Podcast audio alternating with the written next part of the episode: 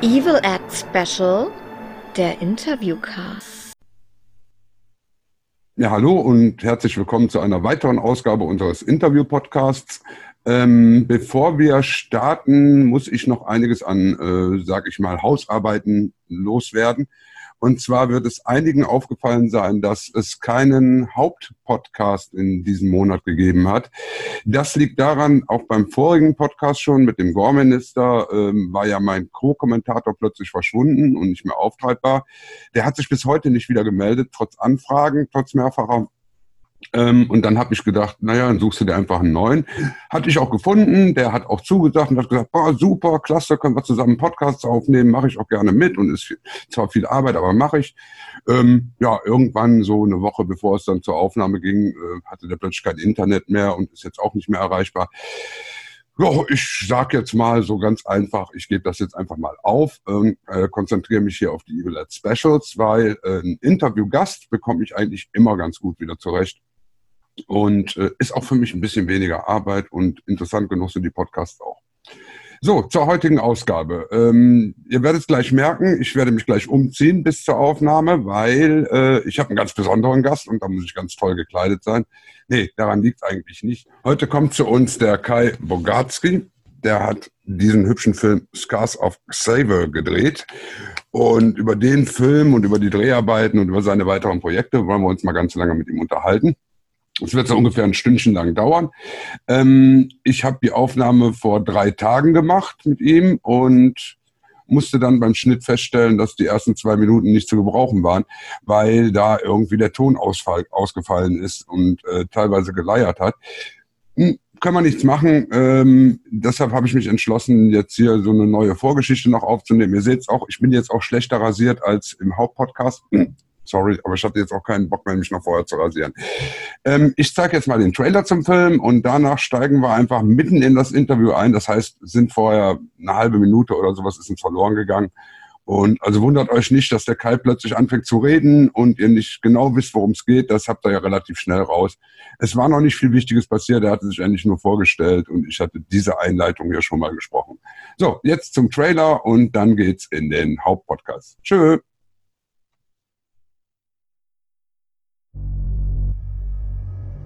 God's sake, where have you been there? Well, I was walking home, and uh, I live near. Was around. Where have you even been there? What's your story, by the way? You don't look like you're from here. I was born in England, lived here till I was 19.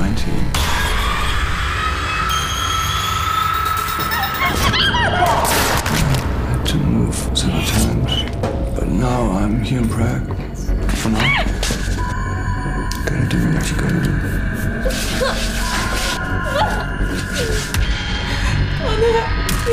I'm not going to hurt you. I'm going to kill you.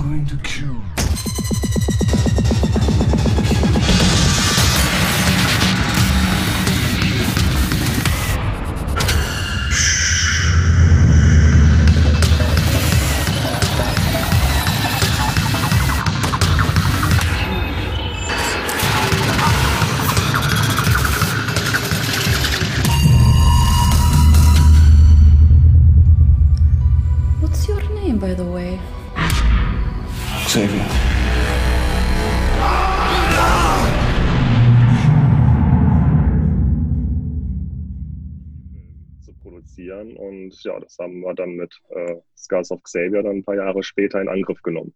Ja, es ist natürlich auch ein mutiges Projekt. Ne? Also so ein Ja, So, einen Film einfach so selber auf die Beine stellen, ist natürlich schon ganz schön mutig. Ähm, Das war nicht leicht. ne, ich wollte ich doch sagen. Und du sagtest eben, äh, du hast vorher zwei Kurzfilme gedreht. Du hast das auf, in dem äh, Extras auf der Blu-ray, hast du das etwas anders formuliert. Hast du gesagt, so zwei ja, mittelmäßige Kurzfilme. Habe ich mittelmäßig gesagt? Ja, du hast sogar Echt? noch etwas anderes gesagt. Also, ähm, du warst nicht ganz so zufrieden damit, oder? Oh, doch, eigentlich schon. Das ist eigentlich, bin ich gerade darüber überrascht, was ich da im, im Making-of gesagt habe. Ja, ja, ja, ich ja, ja, ja. Das, Nachher nochmal selber reinhören. deshalb war ich dann nämlich auch so verblüfft. Ich dachte, äh, ja gut, vielleicht ist das der Grund, warum die nicht als bei den Extras dabei sind, weil da hatte ich eigentlich gewartet. dass- wo Nee, nee, also es sollte ja, es sollte ja, die sind ja auch sowieso alle auf YouTube frei zugänglich. So. Ähm, und den einen habe ich auf DVD auch in Eigenproduktion relativ schnell tatsächlich ausverkauft. Ähm, Mhm. Aber nö, unzufrieden bin ich eigentlich nicht. Deshalb, ich muss nachher nochmal ins Bonusmaterial Ja, da- reinhören. Da warst du wahrscheinlich im Eifer des Gefechtes, weil ihr sagt ja, es, es war ja, ein, es machte ja den Eindruck, als wenn ihr unglaublich viel Spaß auch hattet bei den Dreharbeiten. Ne? Jetzt bei Xavier meinst Ja, du? ja, Ja, ja, also vom Team her. Also wir. das Team Ja, passte ja, wohl total. ziemlich gut zusammen. Also wie gesagt, Ja, das, das Witzige, Entschuldigung, ich wollte hier nicht Ja, ja, nee, nee, nee, nee, nee. Ähm, das Witzige ist ja so vom Team selber kannte ich vielleicht vorher drei, vier Leute. Den Rest Mhm. des Teams, wir kannten uns alle untereinander gar nicht. Also alle kannten dann irgendwie so mich irgendwie. Also ich habe die alle so zusammengeholt. Ähm, aber dann der Tonmann hat dann noch einen Assi mitgebracht, den, den ich halt vorher überhaupt nicht kannte und sowas. Und das hat sich dann über die Drehzeit ähm, wirklich alles so zu richtig dicken Freundschaften entwickelt, wo auch heute noch die Kontakte gepflegt werden. Und also echt krass, wenn dann so wildfremde Leute dann auf einmal an einem Ding arbeiten. Alle geben von Anfang an irgendwie 1000 Prozent. Jeden Tag. Keiner weiß, wohin führt diese Reise. Also es war schon echt krass. Aber wo kommst du jetzt her? Also äh, du bist ja, du musst ja irgendwie genreaffin sein. Du kannst ja nicht so einen Film drehen, wenn du mit dem Genre nichts zu tun hast.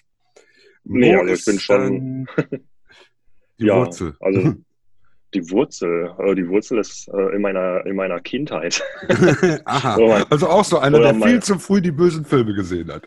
Ja, genau. Also das war dann irgendwie so mit acht Jahren dann irgendwie halt hier das Original von Dawn of the Dead und sowas gesehen. Ne? Oder äh, mein Vater hat mich dann am Wochenende immer geweckt, wenn dann irgendwie irgendwas dann im Fernsehen lief, Omen oder The Fog oder sowas. Und ich habe auch in relativ jungen Jahren auch so meine erste Berührung halt mit Michael Myers gemacht, also mit der, mit der Halloween-Reihe.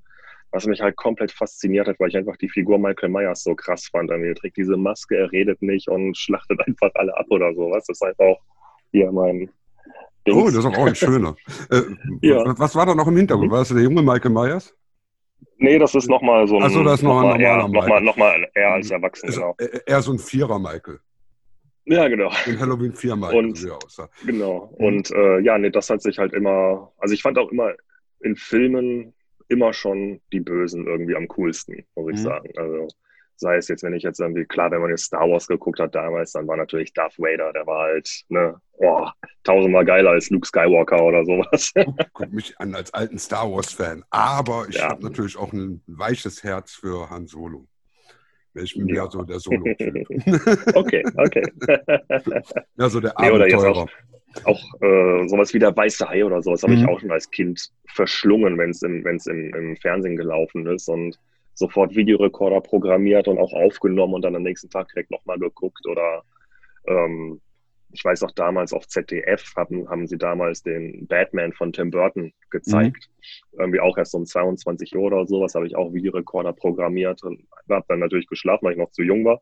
Und am nächsten Tag sofort die, die VHS-Kassette nochmal, also quasi abgespielt und sofort Batman geguckt und dann auch Jack Nicholson als Joker habe ich viel mehr abgefeiert als Michael Keaton als Batman zum Beispiel. Ja, gut, Also ich ich meine, immer das- so den, den Hang zum Bösen.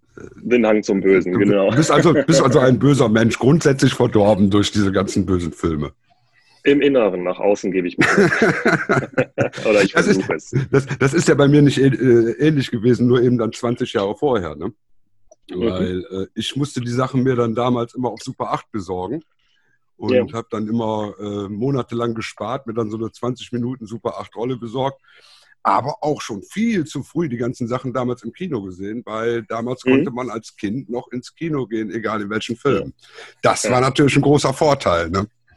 Natürlich, auf jeden Fall. Ähm, eine wichtige Frage. du hast einen Film namens Maniac bestimmt irgendwann mal gesehen, ne?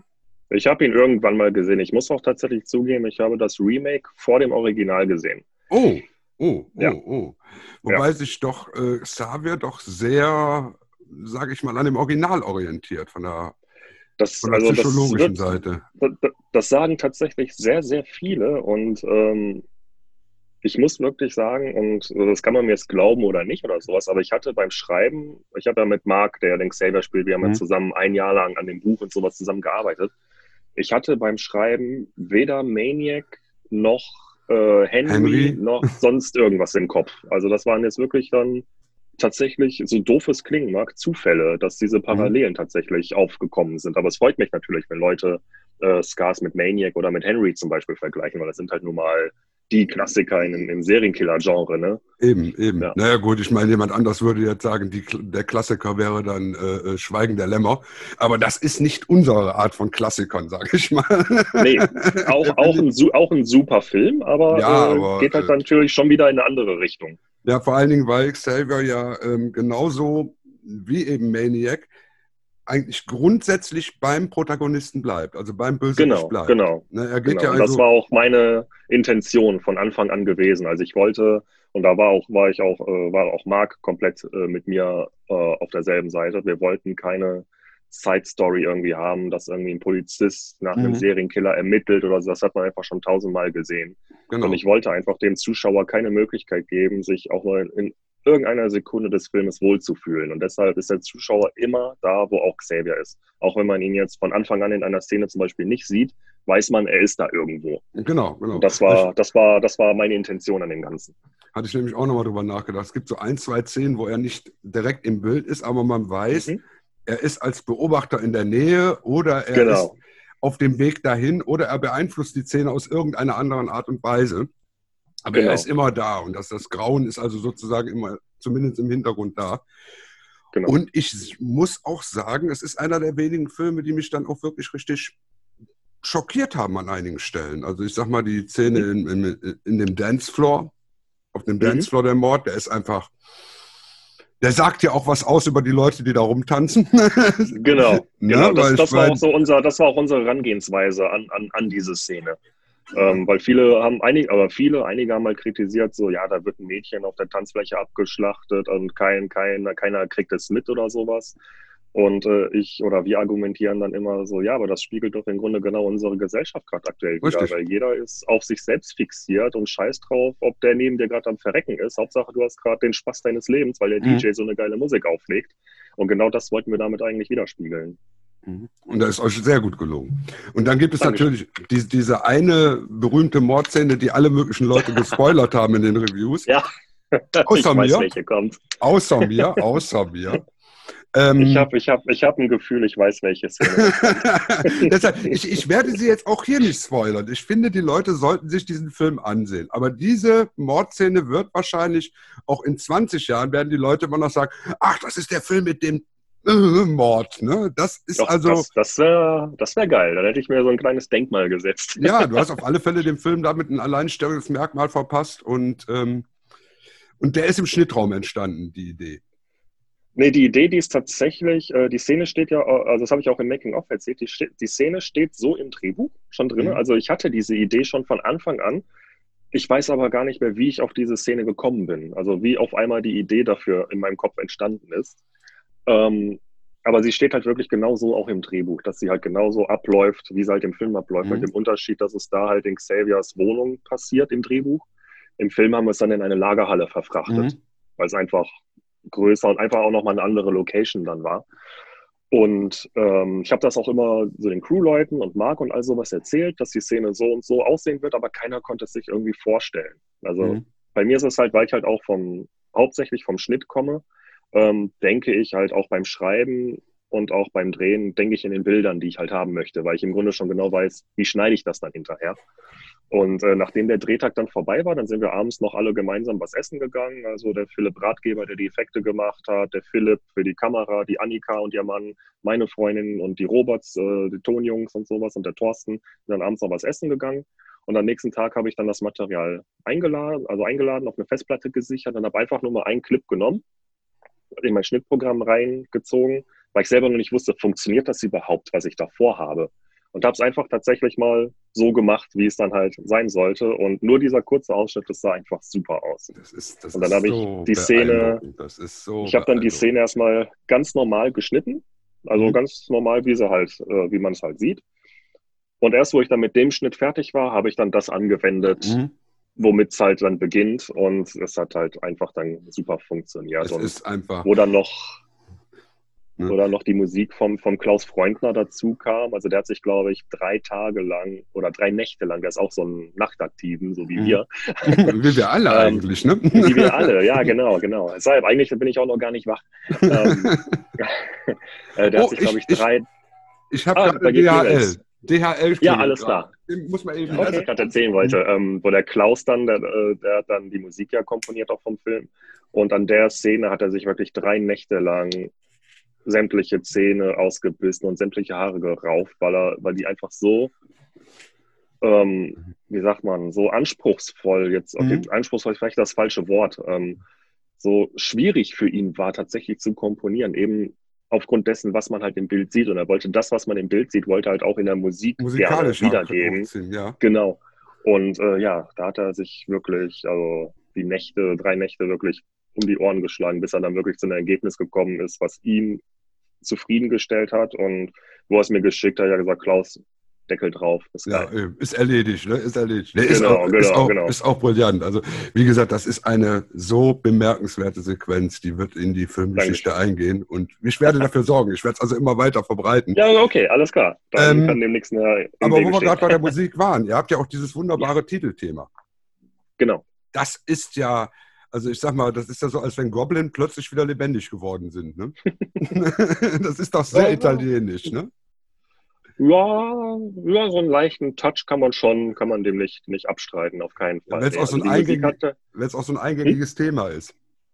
genau. Also das Original halt diese von dieser Melodie, das war ja von einer befreundeten Band. Mhm. von mir aus, äh, aus Krefeld. Krefeld, Ach, war, aus Krefeld war's, waren die. Genau, Hm? ja. Aber genau, genau.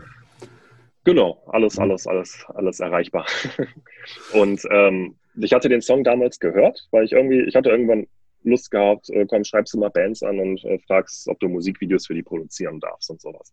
Und da habe ich halt diesen Song gehört und den fand ich halt so geil, eben wegen dieser Melodie. Ähm, wir haben dann irgendwie für, wir haben dann für einen anderen Song ein Musikvideo gedreht, aber ich habe immer gesagt, ey, Free AM, das ist irgendwie so mein Song, den möchte ich irgendwann irgendwie mal irgendwo verwenden, wenn ich darf. Und mit der Band auch, äh, mit dem Sänger und allem freundschaftliches Verhältnis tatsächlich dann auch aufgebaut, in der, wo ich dann gesagt habe, jo, es ist so, weil ich drehe jetzt halt meinen ersten Film, Scars, ähm, darf ich die Melodie von Free AM verwenden fürs Titelthema und darf ich den Song auch im Film abspielen. Und er so, mach, ist geil.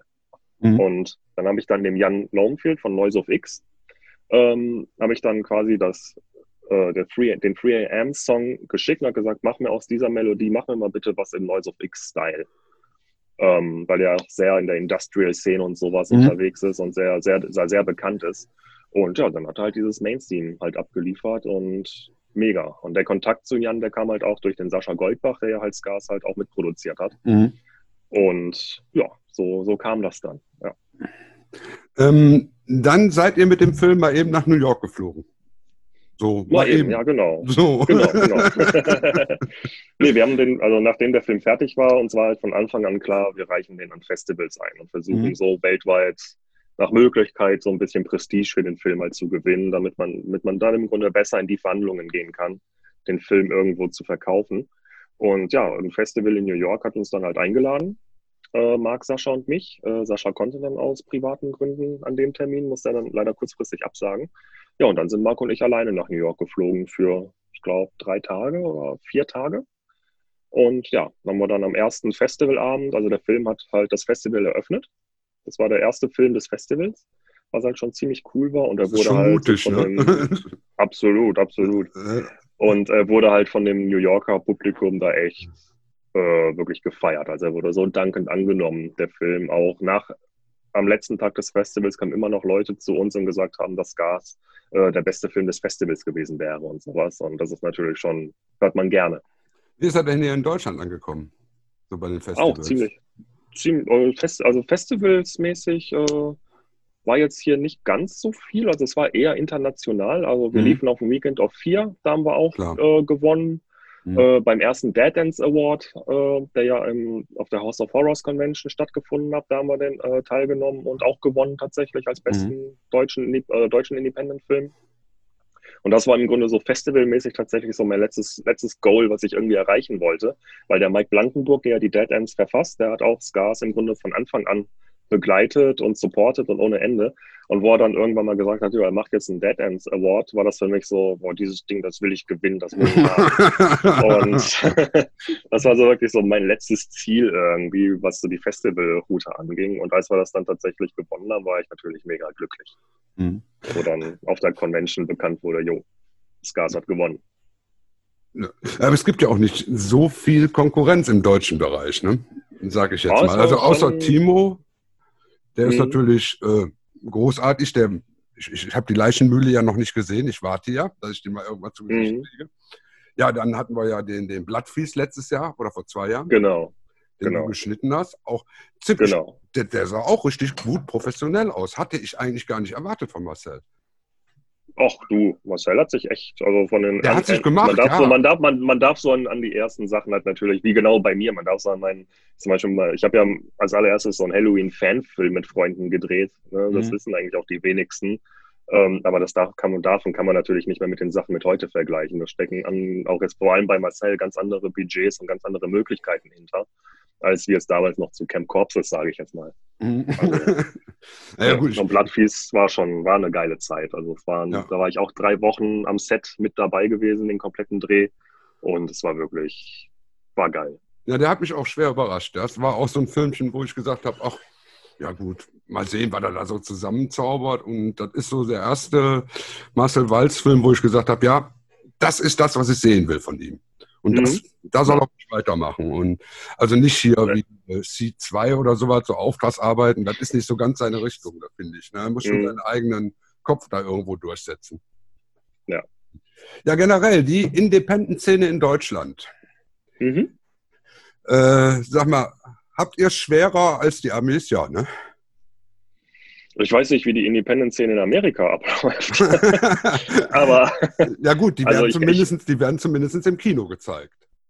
Das stimmt, das stimmt. Ne, ja, also- aber auch nicht alles, auch nicht alles.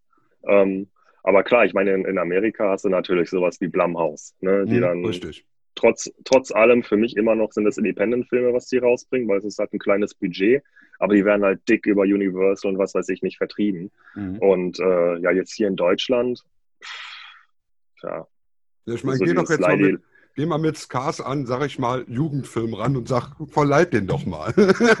oder. Columbia oder so. ja, ist doch mal eine Nee. Idee.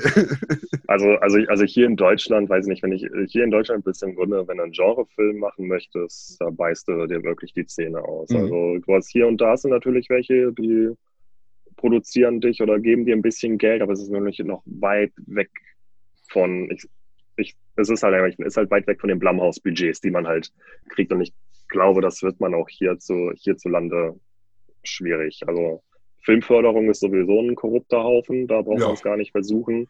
Da- Also ich hatte tatsächlich einmal-. Nee, überhaupt nicht. Also ich hatte auch tatsächlich einmal mit einer von der Filmförderung telefoniert. Ich weiß gar nicht mehr, um was es ging, um welches Projekt. Ging es um Scars? Oder ging es um irgendwas anderes? Ich, ich weiß es nicht mehr. Ähm, und da ging es halt so um Nachwuchsförderung. Und ich dachte mir so, ja, ich bin ja im Grunde Nachwuchs, ne? Ist ja mein Ja. erster oder vielleicht zweiter Film.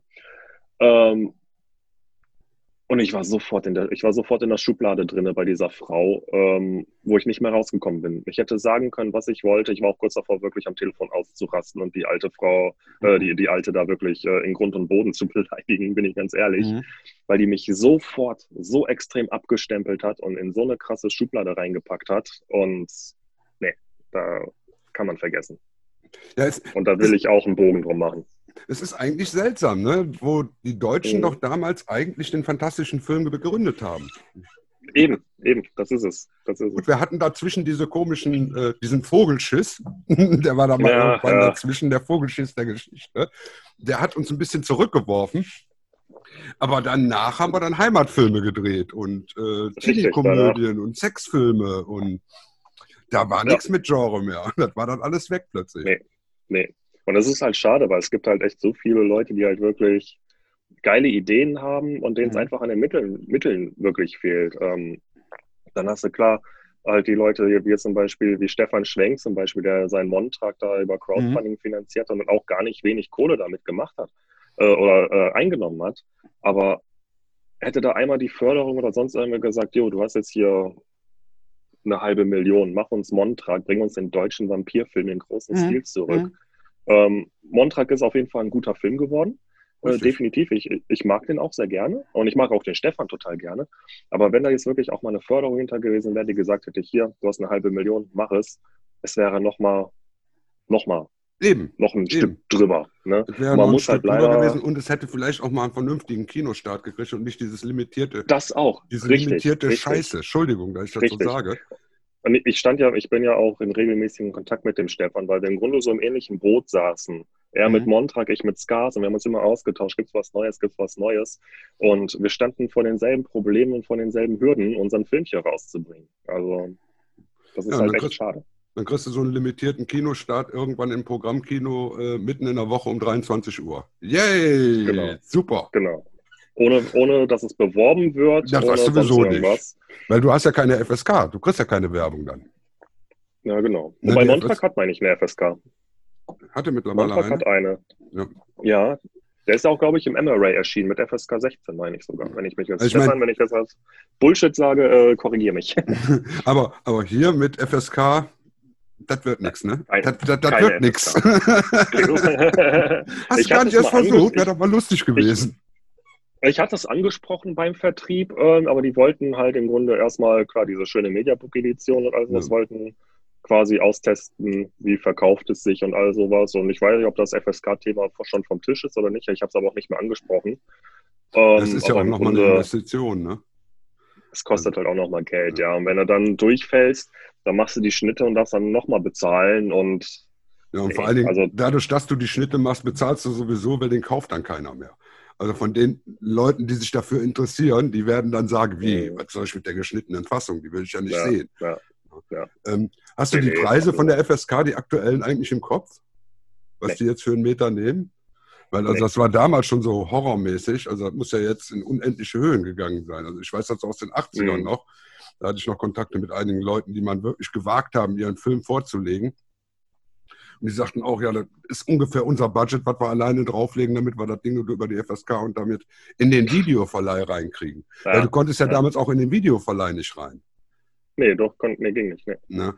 Und Das das, hier ist jetzt hier mit den Mediabooks, das ist natürlich, das wird dann über Österreich vertrieben, dann kannst du das machen. Mhm. Und du kannst, theoretisch kann ich ja auch zum Mediamarkt gehen und kann sagen, ich möchte gerne Stars of, äh, Scars Genau. of Sabia haben. Genau. Also wenn man es weiß, äh, du kannst nicht. den auch. ja. nee, aber wenn man es weiß, du kannst den tatsächlich auch das Mediabook hier regulär über die Online-Shops von Saturn, Mediamarkt, Amazon, du kannst sie da überall bestellen. Die Mhm. dürfen halt nur nicht im Geschäft stehen, aber über Online-Verkauf ist kein Problem. Also Mhm. wenn du auf Mediamarkt gehst und gibst Gas auf Xavier ein, siehst du die Mediabooks. Also Leute, ne, ihr wisst, wo ihr jetzt anzuklicken habt. Aber ich meine, Links sind sowieso alle in der Beschreibung drin. Also da werden wir so für sorgen. Ich, ich bin sowieso der Meinung, jeder, der dieses Interview hört, muss den Film erstmal kaufen. Dann, Unbedingt. dür- dann Also- dürfen die weiter gucken. Genau, so, genau. so, ne, so, dann, Mach am besten ganz am Anfang eine Warnung rein vor dem Ja, Interview. genau. Erst den Film kaufen und dann Interview gucken. Genau. Man muss ja wenigstens fair sein. Ne? Ja, genau. Ähm, ja, also Scars läuft und ich sag mal, der wird sich auch verkaufen. Äh, der wird ja jetzt schon relativ selten sein. Also einige Ausgaben sind bestimmt schon ausverkauft. Die Leute sollen sich Ich mal habe noch keine Zahlen bekommen. Also ich weiß, ich weiß es ehrlich gesagt noch Mhm. gar nicht. Aber was ist denn so in der Pipeline? Ich meine, du wirst ja jetzt nicht sagen, ich habe jetzt einen guten Film gemacht und jetzt habe ich also äh, den Baum gepflanzt, das Kind gezeugt, den Film gemacht. Das war's. nee. Also es, es, es brennt und juckt mir natürlich in den Fingern, halt einen zweiten Film zu machen. Oder einen zweiten Spielfilm zu machen. Und da muss ich halt äh, an etwas denken, was mir der John LaFia mal erzählt hat, ähm, der Regisseur von Chucky 2. Mhm. Den hatte ich mal interviewt für Birnenblatt. Und dann waren wir dann noch so einen halben Tag in Köln unterwegs, haben ich ihn halt auch erzählt, ja, ich bin ja auch Filmemacher und habe jetzt meinen ersten Film und all sowas. Und er meinte, ein Film kann jeder machen. Schwierig ist es, einen zweiten Film zu machen. Und das ist dann Und wenn du einen zweiten Film gemacht hast, dann bist du ein Filmemacher. Und das ist so, das habe ich mir, das habe ich, habe ich mitgenommen, das behalte ich auch im, im Kopf, was er mir gesagt hat, der, der gute John, der ja leider vor kurzem verstorben ist. Und äh, ja, deshalb ist halt mein Ansporn natürlich, auch auf jeden Fall weiterzumachen, um halt auch unter anderem John halt stolz zu machen mit dem, was er mir auf dem Weg mitgegeben hat. Und äh, ja, da habe ich jetzt halt auch ein Drehbuch geschrieben, das ist auch fertig, es ist auch übersetzt und es liegt jetzt halt aktuell beim Produzenten und bei einem potenziellen Co-Produzenten, der durch das Treatment schon mal Interesse an dem Projekt hat, äh, mit einzusteigen. Und ja, jetzt halt abwarten, was er zum Drehbuch sagt und ob wir das Budget für den Film zusammenbekommen. Also Komplett deutsche, sehr, Pro deutsche Produktion oder sind das US-Produzenten, wo du dran bist? Äh, englischsprachig, sagen wir es Mhm. mal so. Mhm, mhm. Also schon für den Ähm, internationalen Markt gedacht. Denkst Ja, auf, also es wird auch, es wird auch Deutschland, Scars, es wird auch wie Mhm. Scars definitiv auf Englisch wieder produziert. Also Ja. das auf jeden Fall. Ähm, ist halt gerade eine sehr spannende Phase und ich also ich warte jeden Tag auf eine E-Mail, auf das Feedback vom Drehbuch, wie er es findet. Ich drücke jetzt schon mal, ne? Ich drücke jetzt schon mal. Danke, ähm, Nee, und darüber, darüber hinaus habe ich, war ich ja jetzt auch noch Teil ähm, von der Ill-Anthology. die Co die die Corona-Anthology, ne? Nee, nee, im Grunde kann man sagen die Nostradamus-Anthology, weil wir haben Ah. Letztes Jahr produziert. Also im Grunde.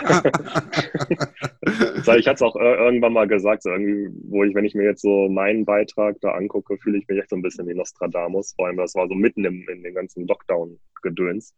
Ähm, nee, da kam halt der Domiziano Cristofaro auf mich zu, der halt in Italien das, oh Gott, wie heißt das nochmal? Äh, Optical, oh, ich komme nicht mehr auf den Namen des Festivals. Da haben wir auf jeden Fall auch Scars of Xavier gezeigt und haben da auch, äh, auch einen Preis gewonnen. Und seitdem bin ich halt auch mit dem Domiziano halt in Kontakt und der meinte halt, ey, lass uns doch mal hier irgendwie so eine Anthology drehen über, haben wir Ideen gesammelt, worüber könnten wir, worüber könnten wir das machen und dann kam halt irgendwie, kamen wir auf die Idee über ein Virus, was halt die Menschheit befällt und ausrottet und was auch immer. Und ja, da hat halt der Domiziano hat einen Beitrag äh, geleistet, dann der, ach, ich hab's nicht so mit Namen. Da sind wir uns sehr ähnlich. Ja, warte, warte, warte, warte, warte. Es ist sehr super peinlich, aber ich guck mal ganz schnell. Ja, Googeln Äh, gehört bei einem guten Podcast dazu. Nee, wir, haben, wir, haben ja, wir, haben, wir, haben, wir haben ja hier unser, unser, unseren Gruppenchat. Ach so. Ja, Loren genau, der Lorenzo Dante Zanoni hat einen äh, Beitrag gedreht und äh, der Lucio Royas, der ja den Trauma zum Beispiel gemacht hat. Mhm, mhm, Ähm, also wir vier haben quasi einen Film gemacht, wo jeder einen Kurzfilm abgeliefert hat, die dann aber so aufeinander aufbauen. Und meine, meine Story, äh, The Cabin heißt die, mit Max Evans in der Hauptrolle, ähm, spielt halt quasi dann schon so am Ende der Menschheit in einer postapokalyptischen Welt, wo dann ein Vater versucht, seinen kranken Sohn irgendwie von diesem Virus zu heilen. Und da geht's halt Mhm. auch ein bisschen ans Eingemachte. Ich, ich, ich habe ihn ja, gebe ich ja zu, das habe ich ja Mhm. schon gesehen, das Teil. Und äh, ja. doch. Da habe ich schon gemerkt, da hat einer tatsächlich einen Stil, der mir gefällt. Also der auch mit einem Kurzfilm mich noch überzeugen kann. Danke. Doch, äh, ich bin, deshalb, ich halte dich im Auge. Du kommst nicht weg. Alles klar. oh, oh. naja. Und so leicht lasse ich die Leute nicht mehr entkommen, wenn ich die einmal in meinen Fängen habe. Okay, jetzt steigt, jetzt steigt der Druck, wieder abzuliefern. Ähm, wo sitzt du eigentlich? Also auf deinem Ich sitz Balkon. grad- ich sitz grad auf dem Balkon. du wirst von Katzen belagert und sitzt auf dem Balkon. Nee, die Katzen habe ich jetzt ausgesperrt oder eingesperrt. Die sind in der Wohnung und ich bin draußen. Aber ähm, nee, al- du bist also ich hab, Rheinländer, ne? äh, äh, ja, also ich bin jetzt quasi frisch nach Essen gezogen. Mhm. Von, von Felbert nach Essen. Ja, also ist natürlich eine weite Strecke. Also da hast du ja schon ganz Total, schön langen total. Umzug gehabt. Also. Absolut. ja, aber ich habe schon gemerkt, so, so der Rheinländer ist schon da. Also wir beide sind schon auf einer Ebene da irgendwie. Also vom Humor her auch, glaube ich. Also, Doch, ja, ich, ich glaube, das geht hier aber auch so allgemein mit den meisten Leuten Hand in Hand. Ne? Also man Mhm. lacht hier schon in der Umgebung schon meistens über dieselben Sachen irgendwie, da hat so denselben Humor. Ja. Also es ist eine sehr freundliche Gegend. Essen ist ja auch nicht schlecht. Ja. Ja. Klar gibt es hier und da Stadtteile, da will man nicht gerade durchlaufen, aber das ist überall. Gut, dann stelle ich dir jetzt mal die brutalste Frage überhaupt. Nenn mir mal Oh drei deiner liebsten Horrorfilme. drei meiner liebsten Horrorfilme. Ohne Rating. Also ich, ich will die jetzt nicht in einer Reihenfolge oder so. Einfach nur drei deiner Liebsten. Ja. Damit ich die mal einordnen Ähm, kann. Also ich habe es ja vorhin schon mal an, angedeutet. Äh, Halloween, definitiv. Ähm, Omen Mhm. Und was würde ich jetzt als dritten nehmen? Oh, was Neues. Was hat man denn neu jetzt mal so? Oh, Ich bin da halt wird ein Riesen- schwierig. Da wird schwierig. oh. Ich bin- Ich bin tatsächlich, äh, viele, sah, äh, viele waren immer so, oh. ähm, aber ich bin ein riesen Saw-Fan. Mhm. Ja. Also Also aber auch von der, auch von der kompletten Reihe, durchweg. Also ich kann die gucken, ich finde es einfach super. echt? Also ich, ja. Ja. Ich meine, ich, ich finde die Splatter-Effekte toll, vor allem, weil da viele Mhm. noch handgemacht sind. Aber die Story fand ich dann doch schon an den Haaren herbeigezogen, speziell in den späteren Teilen, wo der äh, Jigsaw eigentlich schon tot war. Mhm. Ja, das Witzige bei, bei Saw ist halt, mir geht's, bei Saw geht es mir tatsächlich, ist es bei mir genau umgekehrt. Also da geht es mir gar nicht darum, wie die Leute da zerfetzt oder gefoltert werden. Ich finde tatsächlich die Story geil. Wie sie so von Teil zu Teil immer mehr so ineinander übergreift. Und dann, ich stehe sowieso auf diese ganze Polizisten-Ermittlungs- Mhm. äh, Sachen und deshalb, da holt mich halt die Saw-Reihe komplett ab. Das ist halt voll auch irgendwie meins, ja. ich hatte ja so mehr so ein bisschen mit Exorzist gerechnet, so als, als Cutter. Ja, Ex Exorzist ist äh, definitiv, klar, ist ein geiler Film, ist ein absoluter Meilenstein. Ähm, aber ich glaube, ich habe den tatsächlich auch damals zu oft gesehen. Also ich kann Mhm. den jetzt gar nicht mehr so, so häufig irgendwie gucken. Klar, hier und da habe ich da mal Bock drauf. Aber ich würde ein Omen tatsächlich dem Exorzisten vorziehen. Ja gut, der hat Gregory Peck. Ja. Ne? Ich meine, das ist schon allein ein Ja. Grund genug, den Film immer wieder zu gucken. Also Absolut, absolut. bei den neueren ist bei mir eben Hereditary. Der steht bei mir jetzt ganz oben im Moment. Oh, War nicht echt? meins. Das ist mir zu, ist mir zu, genau wie dieser Midsommar, äh, das ist Mhm. mir alles zu. Ah, wir künstlerisch. wollen zu, künst, künst, wir wollen Mhm. zu künstlerisch wertvoll sein irgendwie. Also hm, ist, ist, ist nicht meine Richtung. Der, der hat mich so gut gepackt, weil ich den das erste Mal wirklich im Kino gesehen habe und ziemlich unvorbereitet. Mhm. Ne? Also wir haben eine Okay. Pressevorführung gehabt und dann haben die uns vorher lecker Nusskuchen gegeben, weil da Oh ist ja. ja. diese Szene mit dem Nusskuchen drin. Ja, ja, ja. Und dann sitzt du da drin und wir haben hier wirklich, unser Atelier ist wirklich ein tolles Kino, ist zwar ein kleines Kino, aber die haben eine super Soundanlage. Und wenn du den Mhm. Film mit der richtigen Soundanlage siehst und der hat im Hintergrund so diese binauralen äh, Bässe, dieses Na, Da hast okay, du das, das, da hast du das wirkt, Gefühl das gehabt, dass da im Nachbarraum irgendwas passiert und du das Mhm. irgendwie so ins Kino mit reinschaltet. Es war unglaublich, das Erlebnis.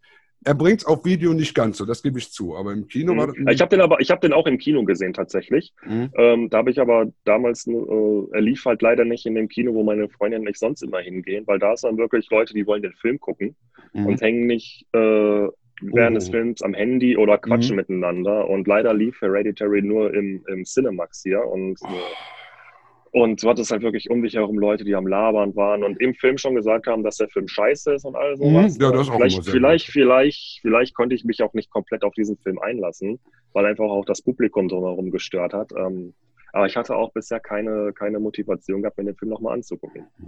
Aber du, du, du lebst ja in Essen eigentlich so, ähm, sag ich mal, im Kino Königreich. Ne? Ihr habt die Lichtburg, ne? Ja, auf jeden Fall. Ist das nicht Lichtburg ein ist schöner einfach- Laden? Oh, die, Licht, die Lichtburg ist der Knaller. Ist Ja, das ist, ist schön, aber genauso, genauso wie das Astra-Kino. Das wird ja auch alles zu dieser Essener Ja. Filmkunst-Theaterkette. Ähm, ich, im, im, im, ach, wie heißt denn das nochmal? Das, ich glaube, Filmstudio Glück auf oder so, meine ich, heißt Mhm. das, haben die ja auch noch. Da war ich leider noch nicht drin. Aber klar, Lichtburg, es sticht natürlich komplett hervor. Dieser Saal, das ist, für mich, einfach. Das ist für mich Ja. seit den 80ern, ist das ein, zweimal im Jahr, muss ich nach Essen fahren, muss einfach nur ins Kino gehen, egal was läuft. Und Ja. glücklicherweise zeigen die ja auch noch ab und zu einen richtig guten 70 mm Film. Ne? Das ist richtig, ja. Dann, dann bringen Ja. die da mal so einen Lawrence oder so einen Ben Hur und Mhm. doch, also wenn man die dann im Kino sieht, sind die doch anders als im Fernsehen. Absolut, ja. Das letzte, das letzte, was ich in der Lichtburg gesehen habe, war Joker. Im englischen Originalton und das Mhm. war einfach, boah, dieser Film. Das ist, ach, Ja, das ist auch so ein, so ein Ding, wo man sagt, wie kann man solche Filme heute noch drehen? Ne? Ist doch wirklich ein Wunder. Genau, Also genau. vor allen Dingen gerade in diesen Superhelden-Zeiten, wo du eigentlich immer nur Ja. die Gummistrapsanzüge da hast, äh, dann plötzlich so einen richtig guten Superheldenfilm zu drehen. Aber gut, hatten wir ja mit Logan auch schon. Logan war ja Genau. auch so ein Überrascher. Also, Genau. obwohl, ähm, bei, bei Joker habe ich auch schon gedacht, ist doch schon irgendwie so ein bisschen Rip-Off von King of Comedy, ne? Von dem Scorsese. Ja, King of, also King of Comedy steckt natürlich drin, auf jeden Fall, und halt auch Taxi Driver. Ja, ja, absolut, absolut. Also ist ein Scorsese Aber es ist nicht schlimm. Liebeserklärung. Nein. Eben, eben. Warum soll eine Also, Liebeserklärung also, also ich schlecht finde, sein? ich, ich finde eben halt auch, dass es zum Beispiel Joker, weil halt auch eben oft King of Comedy oder Taxi Driver zum Beispiel erwähnt werden. Viele von den äh, jetzt Leu jungen Leuten kennen diese Filme ja zum Mhm. Beispiel gar nicht. Also für mich wäre das dann zum Beispiel so, wenn ich jetzt 20 wäre, 16 wäre, was auch immer, und ich lese und ich finde Joker super und lese, oh ja, äh, Taxi Driver und das und das, dann hätte ich ja echt Bock darauf, mir genau jetzt auch mal Taxi Driver dann anzugucken, Mhm, einfach mhm. die Leute an die Klassiker ranzuführen. Und das finde ich dann, hat Joker gut gemacht. Ja, zumal es eben auch wirklich auch noch ein guter Film ist. Da stört mich das dann weniger. Ne? Wenn natürlich Das ein anderer äh, nur hinzu. versucht, durch Referenzen gut zu sein und ansonsten nichts zu bieten Eben. hat, ist das auch scheiße. Eben. Ähm, hast du eigentlich Kontakt zu Frank Henlotter oder William Lustig? Nee. Gar nicht. Da müsste man Mhm. doch mal was organisieren, weil Henlotter habe ich ganz, äh, habe ich öfter mal Kontakt mit. Ich glaube, Okay. der müsste Xars, äh, auch mal sehen. Ich glaube, das wäre Okay. auch, das wäre auch einer, der Interesse dran hätte an so einem Film.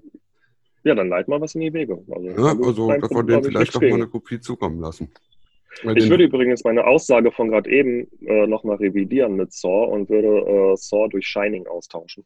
oh, ja, oh, ja. Kam jetzt, kam jetzt. Ja, aber den hast, den hast du auch nur äh, auf Video zuerst gesehen, ne? Den Shining. Er lief ja neulich äh, vor kurzem in der Lichtburg Mhm. Ähm, ich hatte auch Karten, aber leider haben wir es dann aus irgendeinem Grund doch nicht geschafft, leider. Den hätte ich echt super gerne auf der Leinwand gesehen. Weil den habe ich damals bei uns hier in Düsseldorf im Savoy gesehen. Savoy ist ja auch fast so groß gewesen damals. Und da bin ich auch rausgegangen und war ganz klein, also mit Hut. Weil Ja, ich meine, ich ja. hatte da schon einiges gesehen und der hat mich so richtig umgehauen. Der hat mir auch richtig wehgetan teilweise, weil der ja auch, der geht einem ja auch an die Nieren. Absolut. Was ja ein guter Horrorfilm auch machen muss. Der muss ja auch unangenehm sein. Ne? Richtig. Genau. Was der Scars auch wunderbar schafft am Ende. Mhm. Weil man hat ja doch am Ende so ein bisschen Mitleid, ne? wenn man weiß, es ist doch ziemlich auswegslos alles. Gibt kein richtiges Happy End irgendwie. Nee, nee, also, also, er hat, also ein Happy End hat er definitiv nicht. Und was halt auch, äh, wir, wir hatten ja jetzt vergangenen Samstag hatten wir in Altena im Apollo-Kino, hatten wir ja ein Screening gehabt von, Mhm. von Scars, haben wir den ja auch schön auch auf, auf einer großen Leinwand und sowas gezeigt.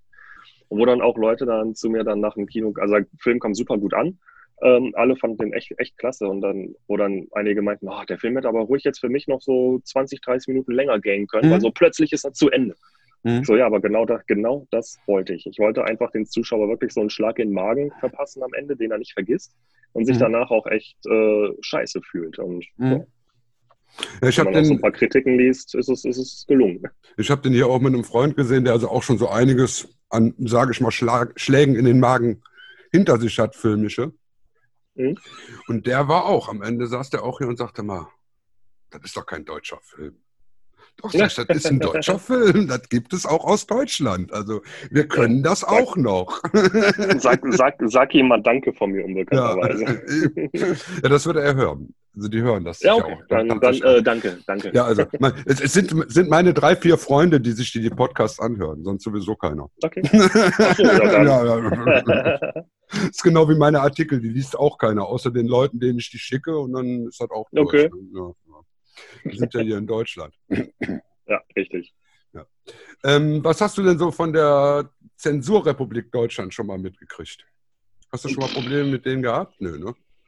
Da ihr mit Ich der FSK nicht. nichts macht. Ich, nö, also jetzt Scars war, war ja jetzt nicht FSK unterwegs. Mhm. Ich habe tatsächlich damals äh, nach, bei meinem Studium ähm, mussten wir am Ende äh, eine Facharbeit schreiben und ich habe tatsächlich äh, meine Facharbeit über die FSK geschrieben. oh, Also da bin ich dann tatsächlich damals sehr in diese Thematik eingetaucht und habe dann, ich weiß gar nicht, wie viele Seiten ich verfasst habe. Auf jeden Fall, es war, war so eine dicke Facharbeit am Ende. Ähm, habe dann auch noch sogar eine DVD zur Facharbeit produziert, wo ich dann halt auch verschiedene, halt internationale Version und Mhm. was, der, was den deutschen Kinogänger vorenthalten wird. Ich glaube, Texas Chainsaw Massacre Beginning hatte ich zum Beispiel als Beispiel Mhm. mal da an, angeführt und sowas. Ist aber wie ist jetzt schon elf Jahre her, wo ich das geschrieben habe. Ähm, ja, da war ich halt, da war ich halt sehr im Thema drin, aber ich müsste mich jetzt tatsächlich nochmal einlesen, weil dann habe ich mich da auch nicht mehr weiter mit befasst. Ja, ich meine, du bist dir aber bewusst, dass wir noch über 100 verbotene Filme hier in Deutschland haben, ne? Trotz Ja. allem. Also, weil Ja, es ja, weil du ja, wenn du einen Film wieder von der bösen Liste runterkriegen willst, erstmal einen Antrag stellen musst. Richtig, das, ja, das, das weiß ich, das weiß ich. Ja, Klar. und wer stellt einen Antrag für, äh, sag ich mal, irgendeinen italienischen Poliziotto-Film, der irgendwie auf diese Ja. Liste gerutscht ist? Also, Ja. das wird wahrscheinlich keiner da- tun.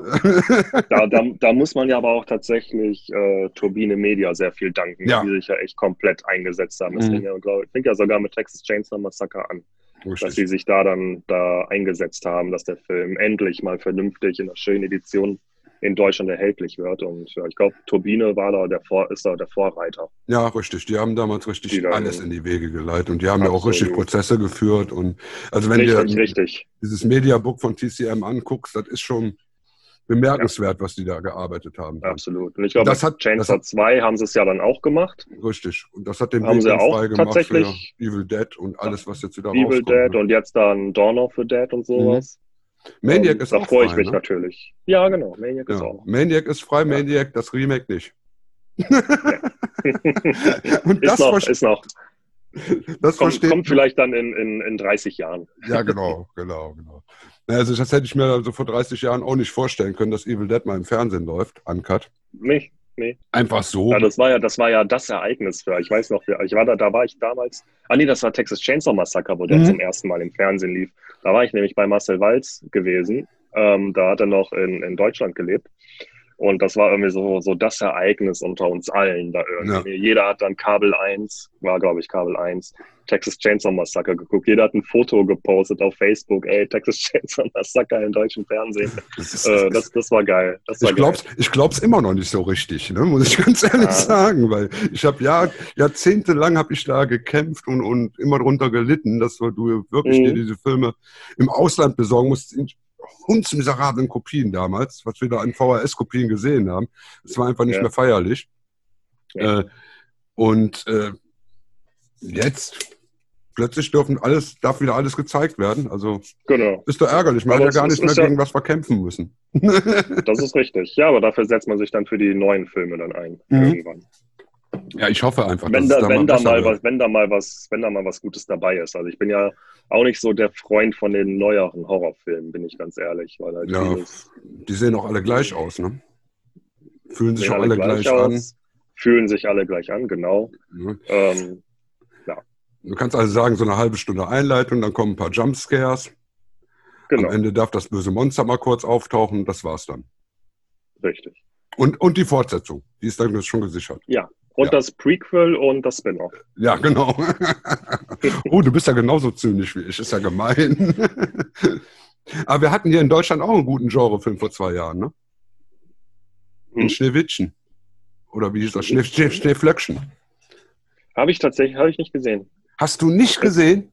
Ah, Oh, ist, oh. mir, ist er mir vorbeigezogen. Das ist also, sag ich mal, so ein deutscher Tarantino. Okay. Ist, ist garantiert an Tarantino angelehnt, fängt also auch mit einer Szene in der Mhm. Dönerbude an. Ähm, hat aber so eine hübsche Story über ein Drehbuch, das während des Films geschrieben wird und das die Hauptcharaktere in die Finger kriegen. Ah, Also ja. die kriegen ihr eigenes Drehbuch in die Finger und versuchen dann das Drehbuch umzuschreiben, während sie im Drehbuch drin sind. Also alleine die Grundidee Okay. ist so schön absurd, äh, Ist total abge... Ja.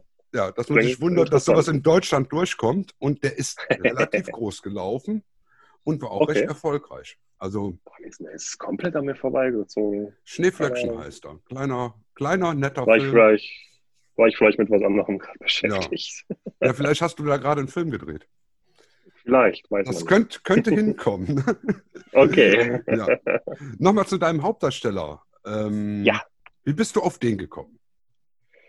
Auf den Mark bin ich Ja. gekommen. Ich habe ähm, ja, für den Timo seinen Reeperbahn geschnitten Ach, ja, damals. stimmt, da spielt er mit, ne? Genau. Da Genau, ich er spielt da den, den, den Ufuk. Ja. Und ähm, er und halt auch Max Evans, die beiden, die haben mich komplett Mhm. begeistert beim Schneiden. Dachte mir so, boah, sind, die beiden sind echt, echt gut. Ähm, so, mit beiden auch äh, richtig gute Freundschaften mittlerweile entstanden. Mark halt durch Scars und Max einfach, weil man immer wieder in Kontakt war. Und deshalb, er spielt ja halt auch in Ill, halt Ja. in The Cabin halt mit. Und äh, nee, wo ich dann halt äh, äh, Reeperbahn geschnitten habe, ähm, kam dann halt, es kam halt so dieser, dieser Wunsch halt irgendwie auf, auch einen Spielfilm zu drehen, ne? weil ich ja vorhin schon gesagt hatte.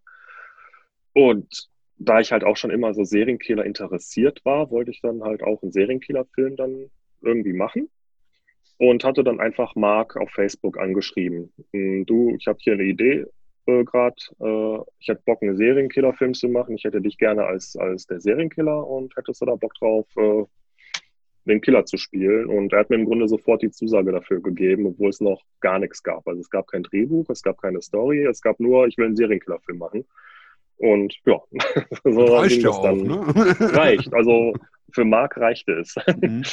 Ähm, nee, und so, so ging das dann halt weiter. Dann haben wir halt tatsächlich uns Nummern ausgetauscht, anstatt über Facebook zu schreiben. Und wir haben, glaube ich, fast täglich über, weit über ein Jahr täglich geschrieben miteinander. Und immer, ey, Marc hatte dann auf einmal wieder eine neue Idee.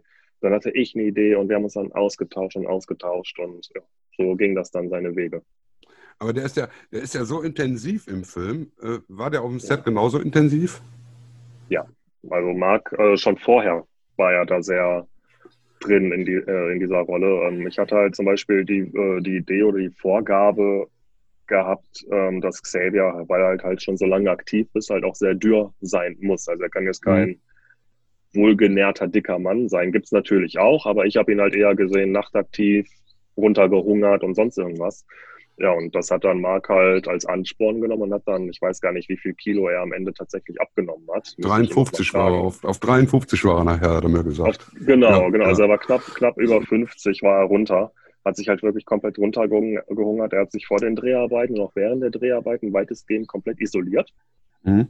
Ähm, wo wir die Wohnung von Xavier so weit eingerichtet hatten, ähm, hat er sich dann auch eine Woche oder zwei Wochen äh, in diese Wohnung eingeschlossen und hat die Wohnung nicht verlassen. Nur um halt mal die nötigsten Einkäufe zu machen und dann wieder zack in die Wohnung zurück.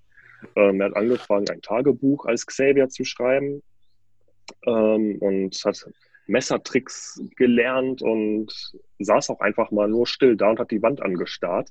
Also der ist komplett, kom ja, komplett so in der Rolle diese- So, so da eingetaucht. Ähm, ja, also der hat wirklich alles gegeben, was er hätte geben können. Und das siehst du auch, das siehst du auch im Film. Also Ja. das ist eben das Ja. Verblüffende. Dass du da, da hast du eben so eine Joe Spinell-Performance, ne, wo wirklich alles drin steckt. Ne? Und was ich Genau, toll genau. finde, ist, dass Xavier eben auch einen Tagesjob hat. Den hatte ja, Ja. Joe Spinell im Maniac nicht. Der hatte ja keinen Job. Der Nee. war ja einfach nur nachts Nee. unterwegs. Aber Genau. Xavier hat ja einen super Job. Ne? Also ich meine, Ja, super. Ja, ich, ich, weiß, ich, weiß nicht, ich weiß nicht, ob er das, ich weiß nicht, ob er das beste Gehalt da verdient, aber er geht halt einer Arbeit nach. er, er ledert gut ab. Genau. genau. Nee, das war halt aber auch wichtig zu zeigen, dass, weil irgendwie muss ja dieser Typ leben, auch trotz allem von irgendwas. Mhm. Und da, da ich mir komm, so einen kleinen Larifari-Job, wo sich auch keiner um denjenigen kümmert, der halt diese Arbeit da nachgeht, im Grunde. Mhm. Fliegt halt unterm Radar. Ja, ja, genau. genau. Er, kann, er, er bleibt tagsüber schön unsichtbar und ja, nachts ist er dann Genau. so lange unsichtbar, bis er sehen, gesehen werden will. Genau. Sagen wir mal so. Und dann Ja. kommt irgendwann das schwarze Ende. Uh. Ja, Im also ich, wahrsten Sinne. haben, haben, haben wir den Leuten jetzt Lust genug gemacht auf den Film? Ich denke, ja, oder? Ja, ne? Weiß Dann nicht. Ja. würde ich sagen, weil es sind ja hier schon wieder 35 Grad bei mir in der Wohnung. Bei dir auf dem Balkon dürfte es auch nicht viel kühler sein heute. Äh, kommt hin. Ja, es ist grausam. Also im Moment ist wirklich. Aber es geht. Also ich habe jetzt hier gerade noch Schatten zum Glück. ja, ja, also bei mir Äh, ist hier. Die Sonne ist erst ab nachmittags hier auf dem Balkon. Mhm. Ja, also dies, dies, wir, haben einen blöden Zeitpunkt ausgewählt, muss ich sagen, von der Hitze her. ja, das schon. Aber wie gesagt, du willst ja, du lässt mich ja nicht mehr los. Nee, nee, nee, nee, nee, nee. Also ich werde dich, werde dich unter Beobachtung halten. Ich werde mir die, die Kurzfilm-Collection demnächst dann besorgen aus Italien und Mhm. werde den. Ja, die kriegst du, die kriegst du bei äh, Tetro Video. Tetro-Video. Da kann ich Das- Tetro, genau. Genau. Hast du da einen Link, den du uns dann irgendwie noch geben kannst? Ja, noch, ja. Kann, ich, kann ich dir gleich mal rüberschicken, dann kannst du das gerne Dann auch packe ich einpacken. nämlich auch noch direkt unten in die Show Notes rein, dass die Leute direkt bestellen können. Und äh, deinen nächsten Film, ich halte ja Kontakt. Ich werde äh, Mhm. bei Evil Ed das auch immer wieder erwähnen, wenn da irgendwas Neues kommt. Wenn du bei den Dreharbeiten vielleicht mich mal einlädst, bin ich da. Wenn du hier in der Mhm. Nähe drehst. Also Ja. machen wir gerne. Bin ich immer Ja, haben also- für sowas. Soweit bin ich natürlich noch nicht, um zu Nein. wissen, wo ich drehe, aber äh, wenn sich was tut oder von mir aus auch darauf, irgendwann werde ich bestimmt auf jeden Fall in der Umgebung wieder was drehen und dann, klar, spricht Ja, dem ich nichts gut, dagegen. wenn, du- wenn du in Hawaii drehst und mich einlädst und mit dem Flug bezahlst, käme ich natürlich. natürlich. eventuell auch rüber. Müsste ich dann überlegen. Ja, aber, un, aber unter, unter Protest, ne? Ja, ja, klar, natürlich. Ich müsste das erstmal hier so mit meiner Verwandtschaft klären, ob das überhaupt ginge. Weil irgendeiner muss ja die Katzen füttern währenddessen. Ne? Ja, ist da das wir wieder im selben Boot. ja gut, dann bedanke ich mich erstmal für das Gespräch. Ich habe zu danken. Dann sage ich mal, bis zum nächsten Mal. Sehr gerne. Alles klar. Und Ciao. schmelz nicht dahin. Nee, noch geht's.